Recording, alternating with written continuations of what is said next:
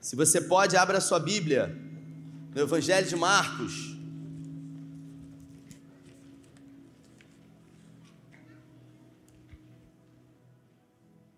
Evangelho segundo escreveu Marcos, no capítulo 4. A partir do versículo 1, eles vão projetar no telão. Eu gostaria nessa noite de falar, Mateus, sobre o reino de Deus. Jesus uh, durante o período de tempo em que manifestou o seu ministério na terra, ele fez questão de revelar esse reino, esse reino que ele declara em muitos momentos, dizendo que o reino de Deus é semelhante a, o reino de Deus é como, o reino de Deus é. E eu, nessa noite, gostaria de utilizar uma das mais de 40 parábolas uh, de Jesus, falando sobre o reino de Deus. E queria convidar você. Isso. Evangelho de Marcos, no capítulo, eu acho que é no capítulo 8. Eu falei, deixa eu ver aqui. O pessoal está mexendo no som aí, está melhorando um pouquinho, que está muito ruim aqui para mim.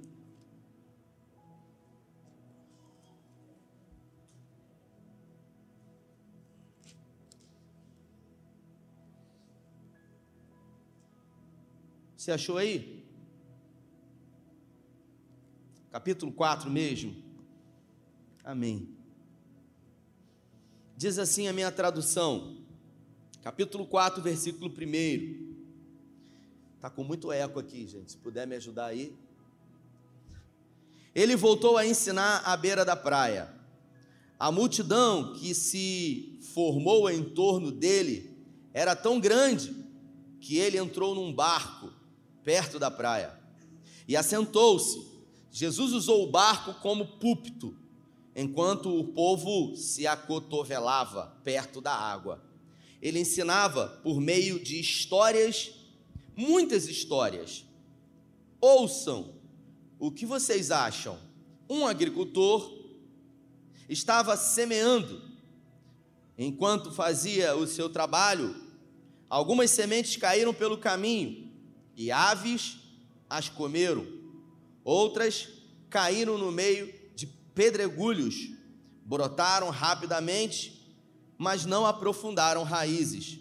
Com o calor do sol, secaram tão rapidamente quando haviam brotado. Outras ainda caíram no meio das ervas daninhas. As sementes chegaram a brotar, mas foram sufocadas. Nenhuma sobreviveu por fim, algumas caíram em boa terra e floresceram, produzindo uma colheita que superou todas as expectativas. Vocês estão entendendo? perguntou Jesus.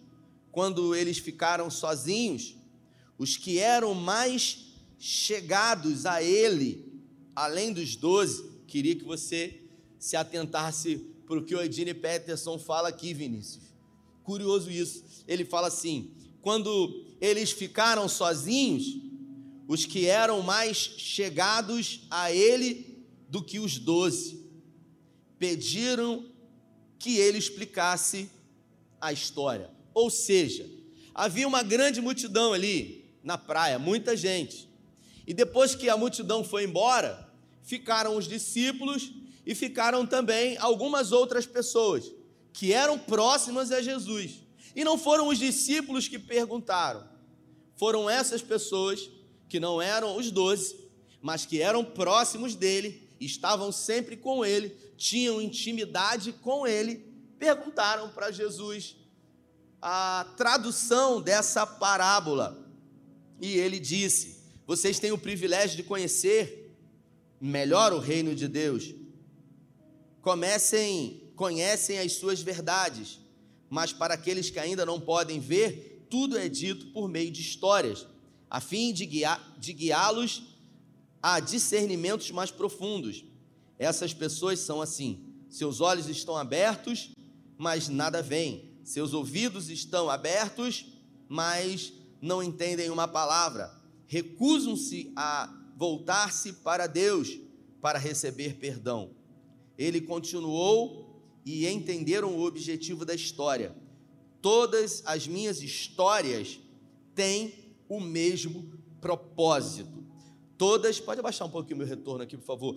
Todas as minhas histórias têm o mesmo propósito. O agricultor planta a palavra, a palavra de Deus. Algumas são como semente que caem à beira do caminho. Assim que ouvem a palavra, Satanás arranca o que foi plantado neles.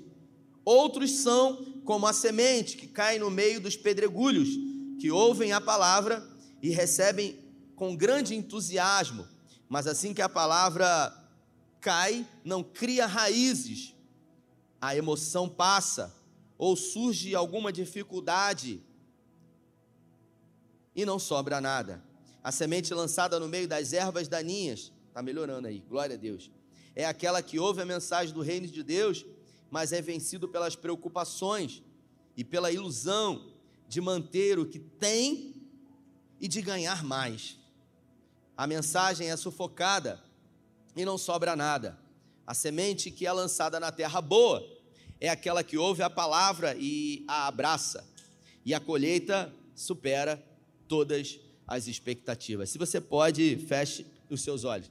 Essa é a tua palavra, Pai, e em graça pedimos que nessa noite o Senhor tenha liberdade na nossa mente, no nosso coração, que a tua palavra que é poderosa possa nos nortear e liberar sobre nós uma porção que tão logo ao sair daqui tenhamos a capacidade de colocar em prática os teus ensinamentos hoje para a glória do teu nome. Bom, Jesus aqui estava na Galiléia. Esse texto ele é revelado para nós em três evangelhos, nos chamados evangelhos sinóticos, Mateus, Marcos e Lucas.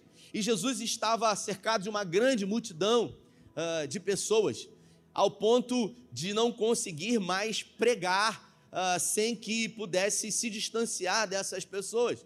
Ele acabara de realizar alguns milagres no templo, os religiosos já estavam o perseguindo, e agora ele utiliza uma estratégia. Ele chega no Mar da Galileia, ele entra numa embarcação que estava próximo e ele fica a uma certa distância, uh, e ali ele começa a declarar o reino de Deus, essa graça maravilhosa. É curioso porque o Edine Peterson aqui revela uh, para nós, Renata, que Jesus ele diz que todas as suas histórias elas, elas têm o mesmo objetivo, Cíntia. Tudo o que Jesus disse tem o mesmo propósito, Fernando, tem o mesmo fim, que é pregar o reino de Deus. Aquilo que o profeta João Batista havia declarado, Juan, eis que é chegado o reino dos céus. Então Jesus ele veio com o mesmo discurso. E esse discurso não é para as pessoas influentes somente, para os ricos, para as pessoas famosas, Michele. O discurso de Jesus, da graça, da maravilhosa graça, ela, ela é para todos, todos aqueles que estão cansados e sobrecarregados, Aline. Para o pobre, para o rico, para o conhecido, para o anônimo, para o santo, para também o pecador, para todos quanto desejarem receber essa graça, esse favor não merecido. E o reino de Deus é revelado de muitas maneiras através de histórias de Jesus. E aqui ele resolve falar sobre esse reino de Deus. Como esse reino ele funciona. E ele utiliza uma metáfora aqui, uma parábola, contando uma história do semeador. O semeador é o mesmo, a semente também. Não existe nenhum problema no semeador, Felipe. Não existe nenhum problema na semente, mas existem alguns problemas no solo. Ele revela aqui quatro tipos de solo. Repita comigo: quatro corações. São quatro corações. Jesus revela que existem quatro tipos de corações humanos. Só existem esses quatro tipos.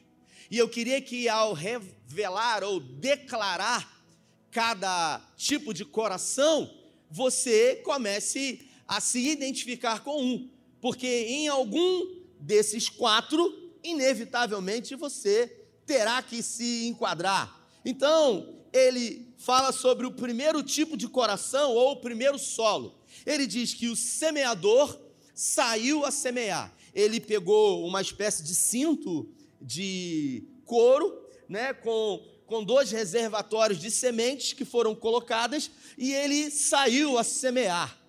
E ao semear, ele diz que as primeiras sementes caíram pelo caminho. Repita comigo: pelo caminho. Pelo caminho. Ah, os terrenos em Israel, nessa eu queria abrir um parênteses aqui na mensagem e dizer para você que semana que vem eu vou lançar aqui a primeira caravana para Israel do SEI em Cabo Frio. Glória a Deus por isso. Quem quer ir para Israel em outubro desse ano comigo, levanta a mão aí. Levanta a mão. Quem não levantou a mão e quer ir para Israel também comigo em outubro, levanta a mão. Levanta a mão. Permaneça com a sua mão levantada porque talvez na sua permaneça, por favor, porque talvez na sua mente esteja passando nesse exato momento como é que eu vou? Eu trabalho, eu não tenho dinheiro, deve ser muito caro. Como é que eu vou ficar afastado? Eu tenho filhos, eu tenho empresas para tomar conta, porque nós somos especialistas em criar autossabotagens, Tiago. Eu não disse nem quanto que é. Eu poderia dizer que é de graça, e ainda teria gente que ia dizer: "Eu não tenho como ir", mesmo dizendo que tem vontade ou que é um sonho. Eu consigo ouvir de uma forma, eu continuo com a sua mão levantada. Eu continuo, eu consigo ouvir de uma forma ah, altíssima pensamentos negativos, Vinícius, que são justificativas diante de sonhos que tem. Quem tem um sonho de ir para Israel, levanta a mão. Glória a Deus. Então quero profetizar sobre a sua vida que Deus irá surpreender você. Que Deus te surpreenda que aconteça coisas na sua vida que você não esperava. Pode abaixar sua mão. Eu me lembro quando eu mudei para minha casa, alguns anos, né? Construí. E a minha esposa, a gente, uma casa que a gente tinha feito, a casa estava três anos fechada, e a gente decidiu ir para lá, casa grande, e eu não tinha nem móvel para botar na casa. Vou abrir um parênteses para contar esse testemunho, Zelinha. E aí, Carla chegou para mim um dia, ela falou assim: amor, eu não era, eu já estava como pastor aqui, tinha acabado de assumir. E ela falou assim: "Amor, eu queria tanto fazer os móveis, sabe, da cozinha, porque a nossa panela fica aqui, amor, tudo à mostra. A gente tudo bem, não tem sofá na sala, mas poxa, eu queria, sabe, os móveis, pelo menos os móveis. E eu olhei para ela e eu falei o seguinte: pede para o seu pai, minha filha, pede para o seu pai. E ela disse para mim: meu pai não tem dinheiro, Rafael. E eu falei: não, eu não estou falando o seu pai biológico, eu estou falando para o seu pai que ele tem. Aí ela olhou para mim assim. Talvez ela tenha ficado pensando, eu não consegui ouvir o que ela pensou. O que eu sei é que ela não me cobrou mais. Passou-se uns 40 dias e ela disse para mim: Você não vai acreditar no que aconteceu. Um advogado me ligou e pediu os dados bancários que ia fazer o depósito de uma ação que, a gente, que ela tinha movido, né? E, já estava há muitos anos na justiça. E ela falou assim para mim: Eu não estou acreditando que esse dinheiro vai sair. Mas eu tenho orado ao meu pai para que esse dinheiro saia. Ela não sabia quanto era, e para a glória de Deus, irmãos, quando o dinheiro entrou na conta, ela não acreditou e ela ainda perguntou: ainda tem que tirar a sua parte? O advogado, doutor Jefferson, né? Primeiro meu, né? Já tinha tirado primeiro. Aí ele falou: não, essa aí é a sua parte, a minha eu já tirei. E eu falei para ela: poxa, vamos fazer um rato aí desse dinheiro aí. E ela disse: não, esse dinheiro foi o meu pai que me deu para realizar o sonho que eu pedi a ele.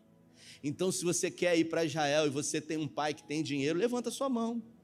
Eu quero incentivar você a pedir ao seu pai, porque ele tem dinheiro. Ele tira de onde não tem, ele manda para abençoar a sua vida. E quando ele abençoar você, você nunca se esqueça de que você não pode ser o fim da benção. Você abençoe outra pessoa de alguma maneira. Amém? Glória a Deus por isso. Voltando para o texto aqui, o primeiro tipo de solo, Israel, né? Estava falando em Israel. Os terrenos em Israel, eles ah, são divididos, não eram divididos nessa época por cercas de arame ou por estacas de madeira. Os terrenos em Israel, Max, naquela época, eles eram é, divididos, eles eram separados por caminhos. que pessoas andavam nesses caminhos. Quantos aqui conseguem identificar uma estrada de chão onde tem muito verde, mas em algum lugar existe um caminho, porque você identifica. Porque o caminho onde as pessoas passam não nasce nada, concorda comigo? Porque frequentemente as pessoas estão passando. Existem até ruas que nesse lado não nasce nada, nesse lado não nasce nada, no meio nasce um pouquinho de. É igual aqueles careca, pessoal que tem pouco cabelo. Né? Tem um pouquinho de, de mato, mas de um lado e de outro, onde o pneu do carro vive passando, não nasce nada. E Jesus disse que o primeiro coração, a semente caiu no coração de caminho. Numa terra que é chamada, Rafael, de caminho.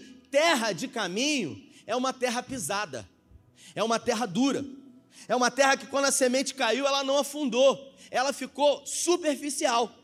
E ao ficar superficial, o que, que aconteceu? As aves logo vieram e pegaram a semente. E a semente ela não teve a oportunidade de germinar. Esse tipo de coração, pastor Fonseca, é o coração pisado.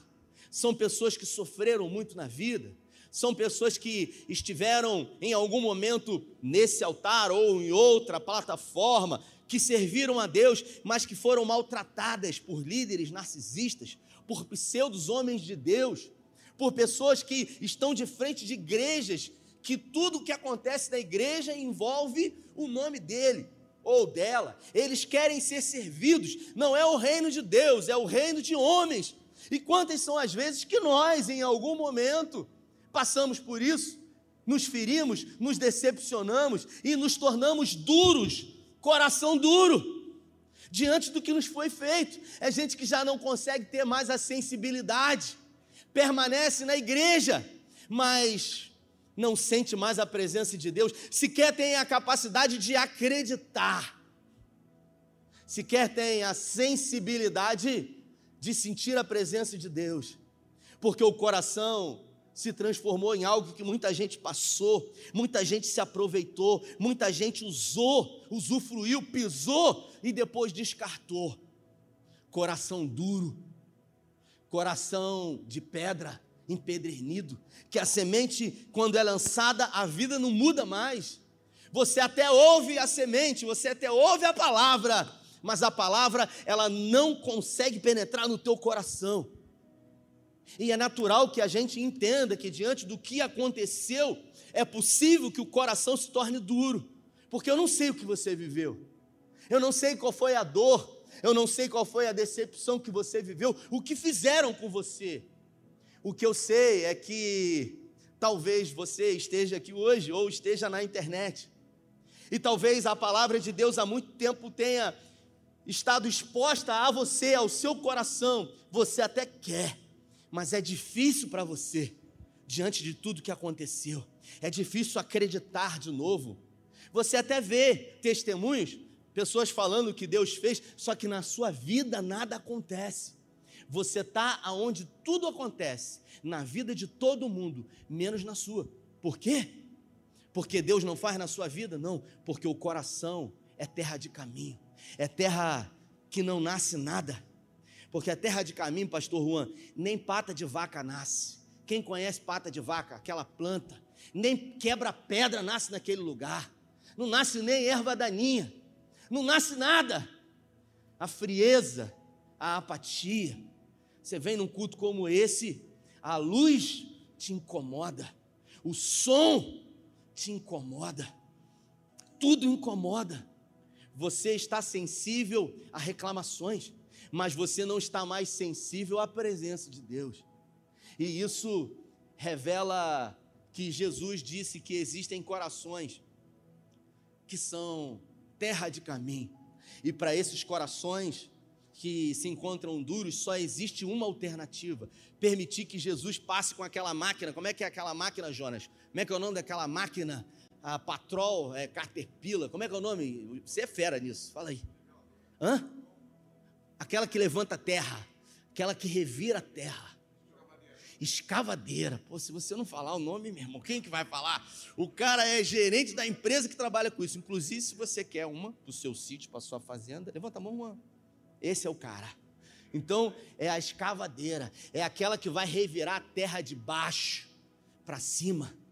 É aquela que vai fazer com que a terra dura se torne numa terra fofa outra vez. É aquela que vai fazer, é, e é Jesus que vai passar. Porque às vezes Jesus é especialista em mexer de uma forma que dói um pouco. É, você vê uma, uma estrada esboracada, Paulinho. Sempre quando alguém deseja pavimentar uma estrada, você precisa estar atento de que para melhorar, Márcio, às vezes primeiro, Cíntia, precisa piorar um pouco. Precisa produzir algumas bagunças para que tudo volte à ordem. E você precisa estar consciente de que talvez a sua vida se tornou uma rotina você vive num modo que eu preguei, eu acho que algumas semanas atrás, automático. Será que eu tenho sido terra de caminho? Será que o meu coração se tornou um coração duro? Um coração que muita gente pisou, feriu? E Jesus falou que a primeira semente caiu nessa terra. E logo os passarinhos vieram. É bom vir aqui, mas logo que eu saio eu esqueço. E ele disse que não nasceu nada.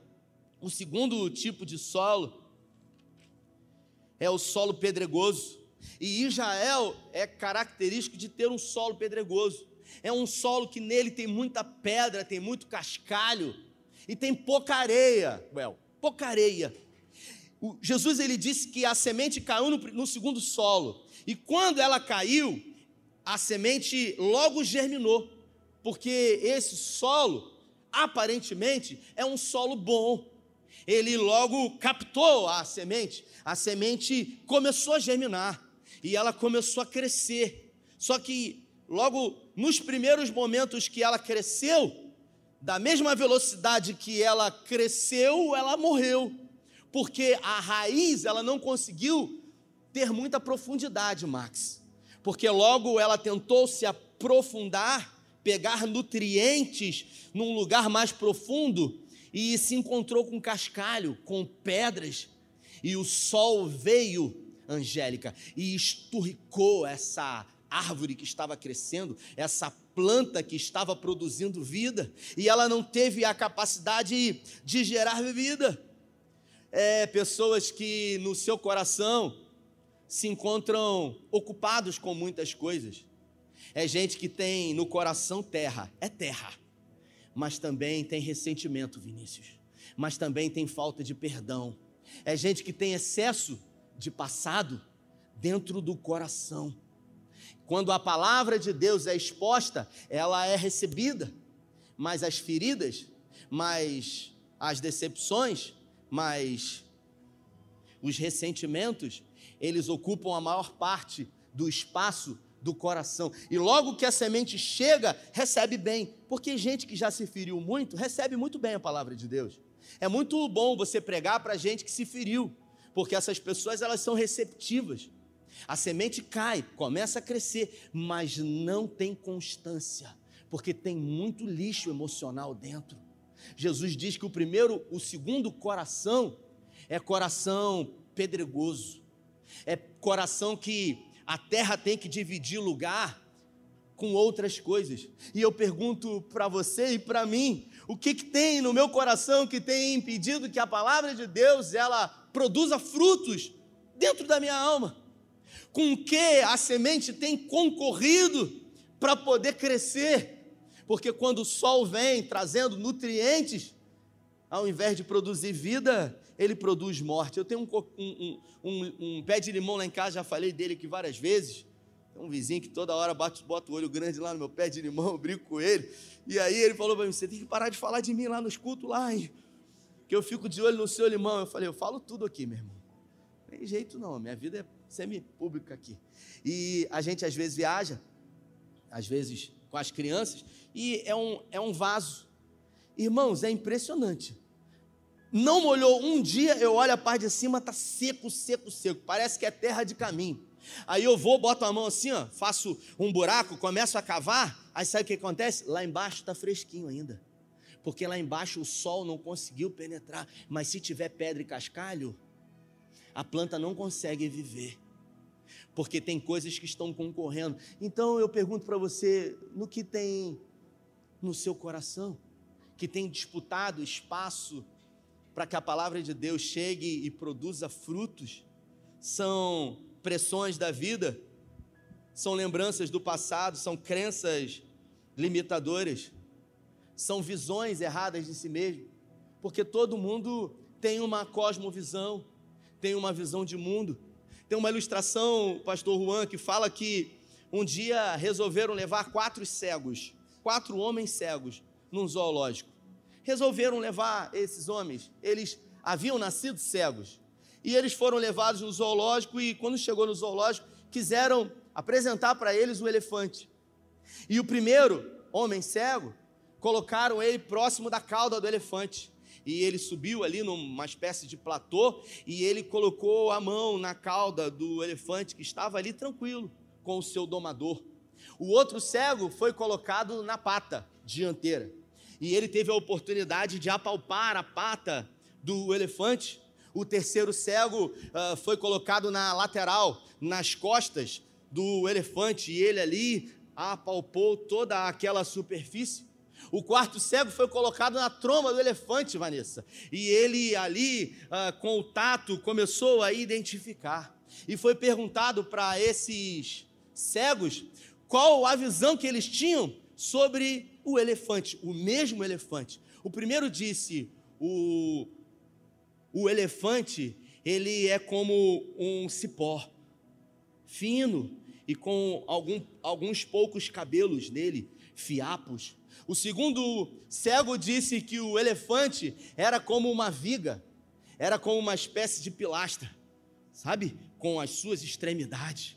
O terceiro disse que o elefante ele era como um muro, porque isso ele havia visto com as suas mãos. O quarto disse que o elefante, Vinícius, era como uma serpente, porque ele havia apalpado a sua tromba. Observe que o elefante é o mesmo, mas que quatro homens tiveram visões totalmente diferentes do mesmo animal. E eu pergunto para você, qual é a visão que você tem sobre a sua vida, sobre você, sobre Deus, sobre as promessas de Deus, sobre os propósitos que Deus tem na sua vida? É possível que você esteja analisando de uma forma errada aquilo que Deus deseja para você? É possível que você esteja tendo uma visão errada sobre Deus? sobre si mesmo, sobre a vida, diante da forma ou da vista ou do ponto de vista. Porque para cada cego, ele se encontrou num ponto do elefante. E ponto de vista é apenas a vista de um ponto. Qual é a visão que você tem? Terra pedregosa, com entulhos e cascalhos, jamais produzirá frutos. Jesus ele continua dizendo que o terceiro solo é um solo rico, é um solo abundante. Não tem nada de errado com a semente, não tem nada de errado com o lavrador e não tem nada de errado com o solo. A semente é lançada e logo ela começa a crescer e ela começa a querer frutificar mas em volta do solo, Max, é cercado de espinhos, e os espinhos logo conseguem abafar essa pseuda árvore para que ela não possa produzir o fruto desejado.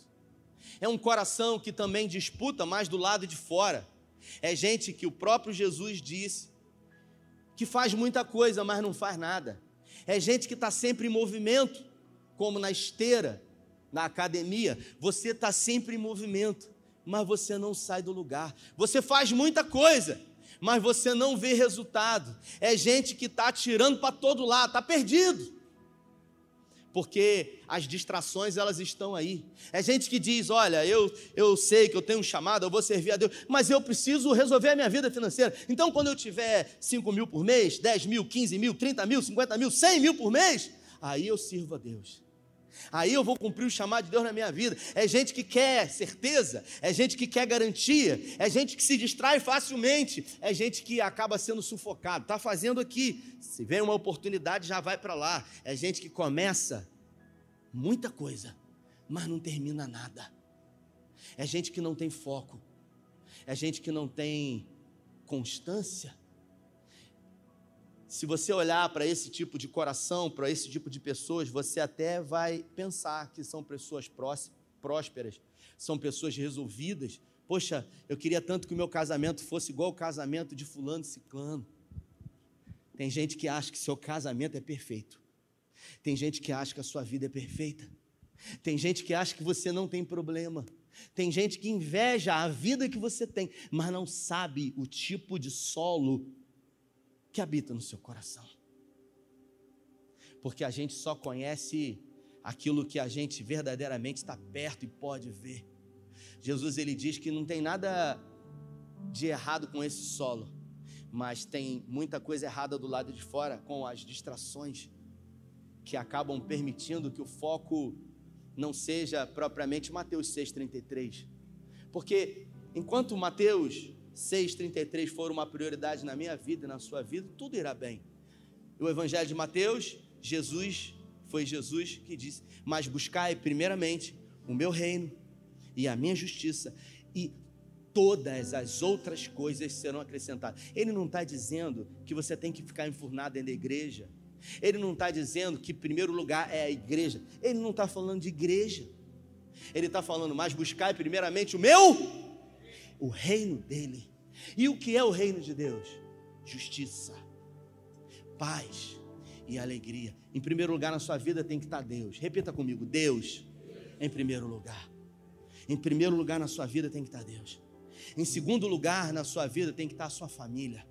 Não é a igreja que tem que estar em segundo lugar é a sua família, porque tudo começa em família e tudo termina em família. Quando todo mundo vai embora, quando todo mundo te decepciona, quando todo mundo abandona você, quem fica? A família. E às vezes a gente deixa de estar com a família para estar com todo mundo, para fazer com todo mundo. Um dia eu recebi uma mensagem de uma pessoa, eu fui na sua igreja para ver você pregar, você não estava. Eu falei, meu irmão, eu estava passeando com a minha família. Ué, mas você está passeando? Eu falei, pois é, a prioridade são eles. Mamãe, você não está preocupado? Eu estou preocupado em agradar a Deus. Importa para o homem agradar a Deus. É isso. Porque não adianta eu ganhar o mundo inteiro, o cabo frio, e perder a minha própria família. A prioridade. Em primeiro lugar na minha vida está Deus. Em segundo lugar, na minha vida e na sua vida tem que estar tá a nossa família. Em terceiro lugar tem que estar tá o trabalho. Porque ninguém come oração. Ninguém sobrevive aqui de ministério na igreja. Então o trabalho tem que estar primeiro. Você precisa se programar, você precisa se organizar. O seu chamado não vem antes do seu trabalho.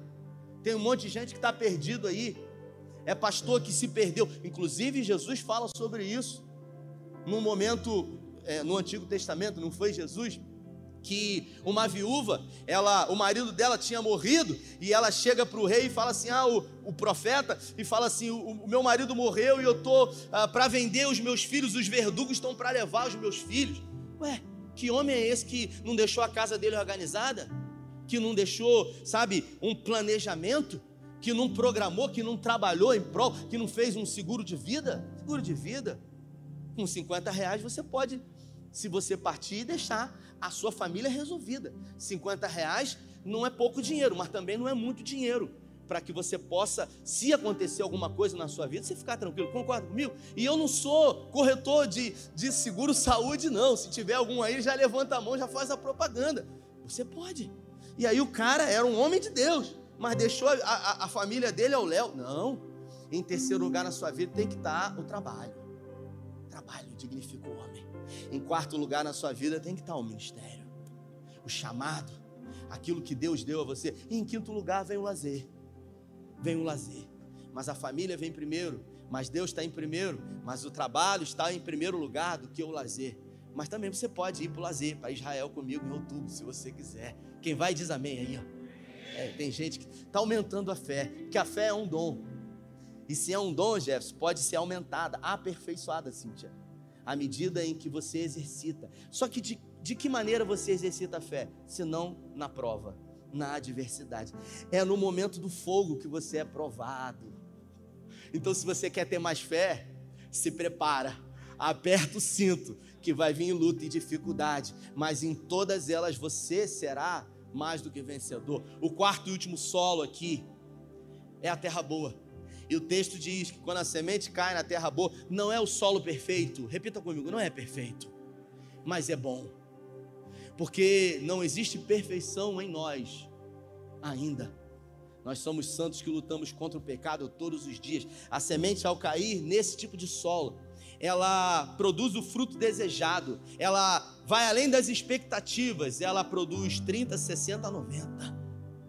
Esse é o coração de um discípulo de Jesus que perdoa, que abre mão, que não vive ressentindo, que não concorre com a palavra de Deus, que apesar das coisas que acontecem na sua vida, prefere abrir mão, prefere entregar o controle para Jesus, prefere fazer a vontade do Senhor a despeito da sua própria vontade. Porque pessoas que não perdoam são pessoas que vivem presas a lembranças. É gente que não consegue romper, é gente que não consegue avançar. Ah, mas eu só vou perdoar quando esse sentimento no meu coração passar. Não foi isso que Jesus disse. Perdão é eu vou explicar para você. Talvez você não entenda isso. Perdão é perder. Repita comigo: perdão é perder no aumentativo. Qual é o aumentativo de perda? Qual é o aumentativo de perda, Mário? Perdão. Perdão é perder muito. É perder no aumentativo. É perder o que, Vanessa? É perder a razão. É abrir mão é não querer, sabe, o revanchismo, é não querer que o outro, igual eu falei hoje de manhã, o cara veio me confrontar uma situação política. Eu falei, meu irmão, eu não sou idiota, eu não sou um imbecil que vou torcer agora para o governo dar errado, porque eu faço parte desse país. Então, desejo no meu coração é que esse governo seja o melhor governo da história do Lula, para o bem do Brasil é gente ignorante, é gente revanchista. Não são discípulos de Jesus, são discípulos de homens. A eleição acabou. E independente do que ele decida, os homens, a minha vida não é governada por homens, a minha vida é governada pelas sementes da palavra de Deus. Eu me exercito para que o meu coração todos os dias seja a terra boa. Por quê? Porque a terra boa ela produz fruto. Se coloque de pé em nome de Jesus. Talvez eu tenha trazido essa mensagem de uma forma um pouco mais ríspida, mas eu não estou nervoso, não, Renato. Eu estou tranquilo. Eu estou tranquilo porque o Espírito Santo de Deus está aqui, Jorge. E foi Ele que colocou essa palavra no meu coração para que você pudesse entender que todo dia é uma nova oportunidade de mudar. E para toda mudança, para toda mudança na sua vida vai exigir de você, sabe o que? Coragem.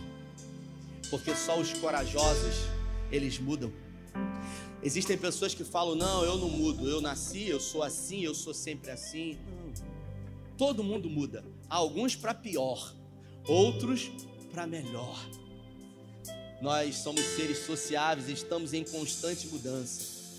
É, existem coisas no meu passado, Jefferson, eu tinha absoluta certeza que eu tinha posicionamentos e eu ah, às vezes tinha um discurso dizia que era contra algumas coisas que hoje eu tenho a humildade de dizer que eu penso diferente, que eu era jovem, que eu pensava de uma maneira é ser humilde, é reconhecer, é dizer eu estava errado, mas às vezes o orgulho não nos permite fazer isso. O orgulho nos impede de tanta coisa, inclusive de dar frutos. O orgulho nos impede de ser uma terra boa. Mas se essa palavra Deus colocou no meu coração, é porque Ele trouxe você aqui hoje. Para que tudo mude na sua vida.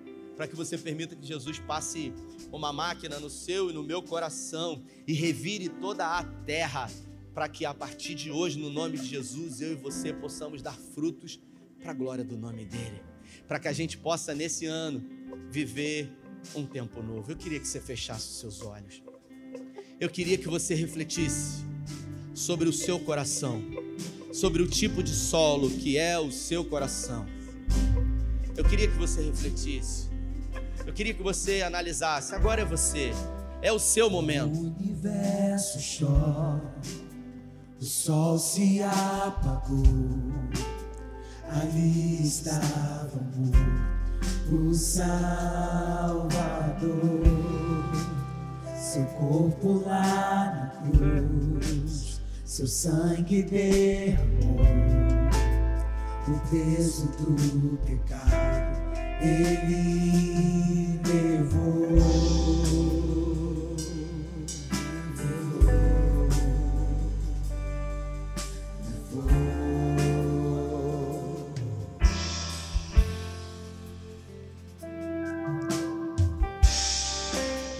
Deus Pai o abandonou, cessou seu respirar.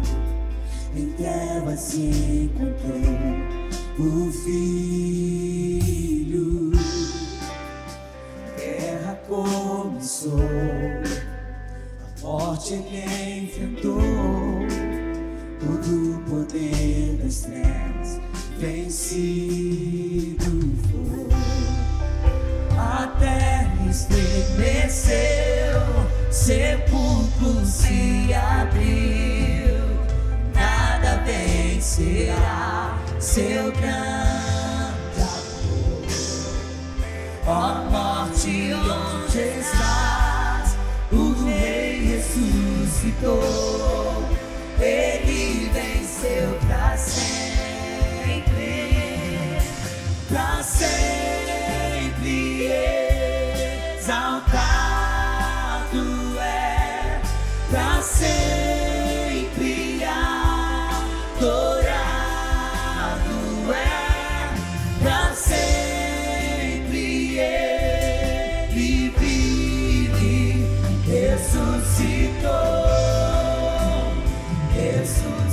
Aleluia. Nós vamos orar. Nós vamos participar da mesa, do cálice e do pão. Todo mundo pode ter uma segunda chance. O meu coração já foi terra de caminho. Eu já fui ferido, já me decepcionei, já fui pisado, já fui usado, já fui abandonado, já fui esquecido, já me senti triste, já me senti injustiçado. O meu coração também já foi terra de pedregulhos, de pedras. A palavra do Senhor já concorreu no meu coração com ressentimentos, com traumas, com questões do passado. O meu coração também já foi solo onde concorreu com espinhos, que logo sufocou a palavra de Deus. Em algum momento eu já passei por esses quatro solos, mas eu não permaneci em nenhum dos três primeiros. Eu avancei, eu errei, eu caí, eu me decepcionei, mas eu me levantei. Eu me feri, mas eu não permaneci ferido. Pessoas que são feridas, elas ferem, mas aqueles que foram curados passam a ser agente de cura. Mas talvez você esteja como o primeiro solo, terra de caminho.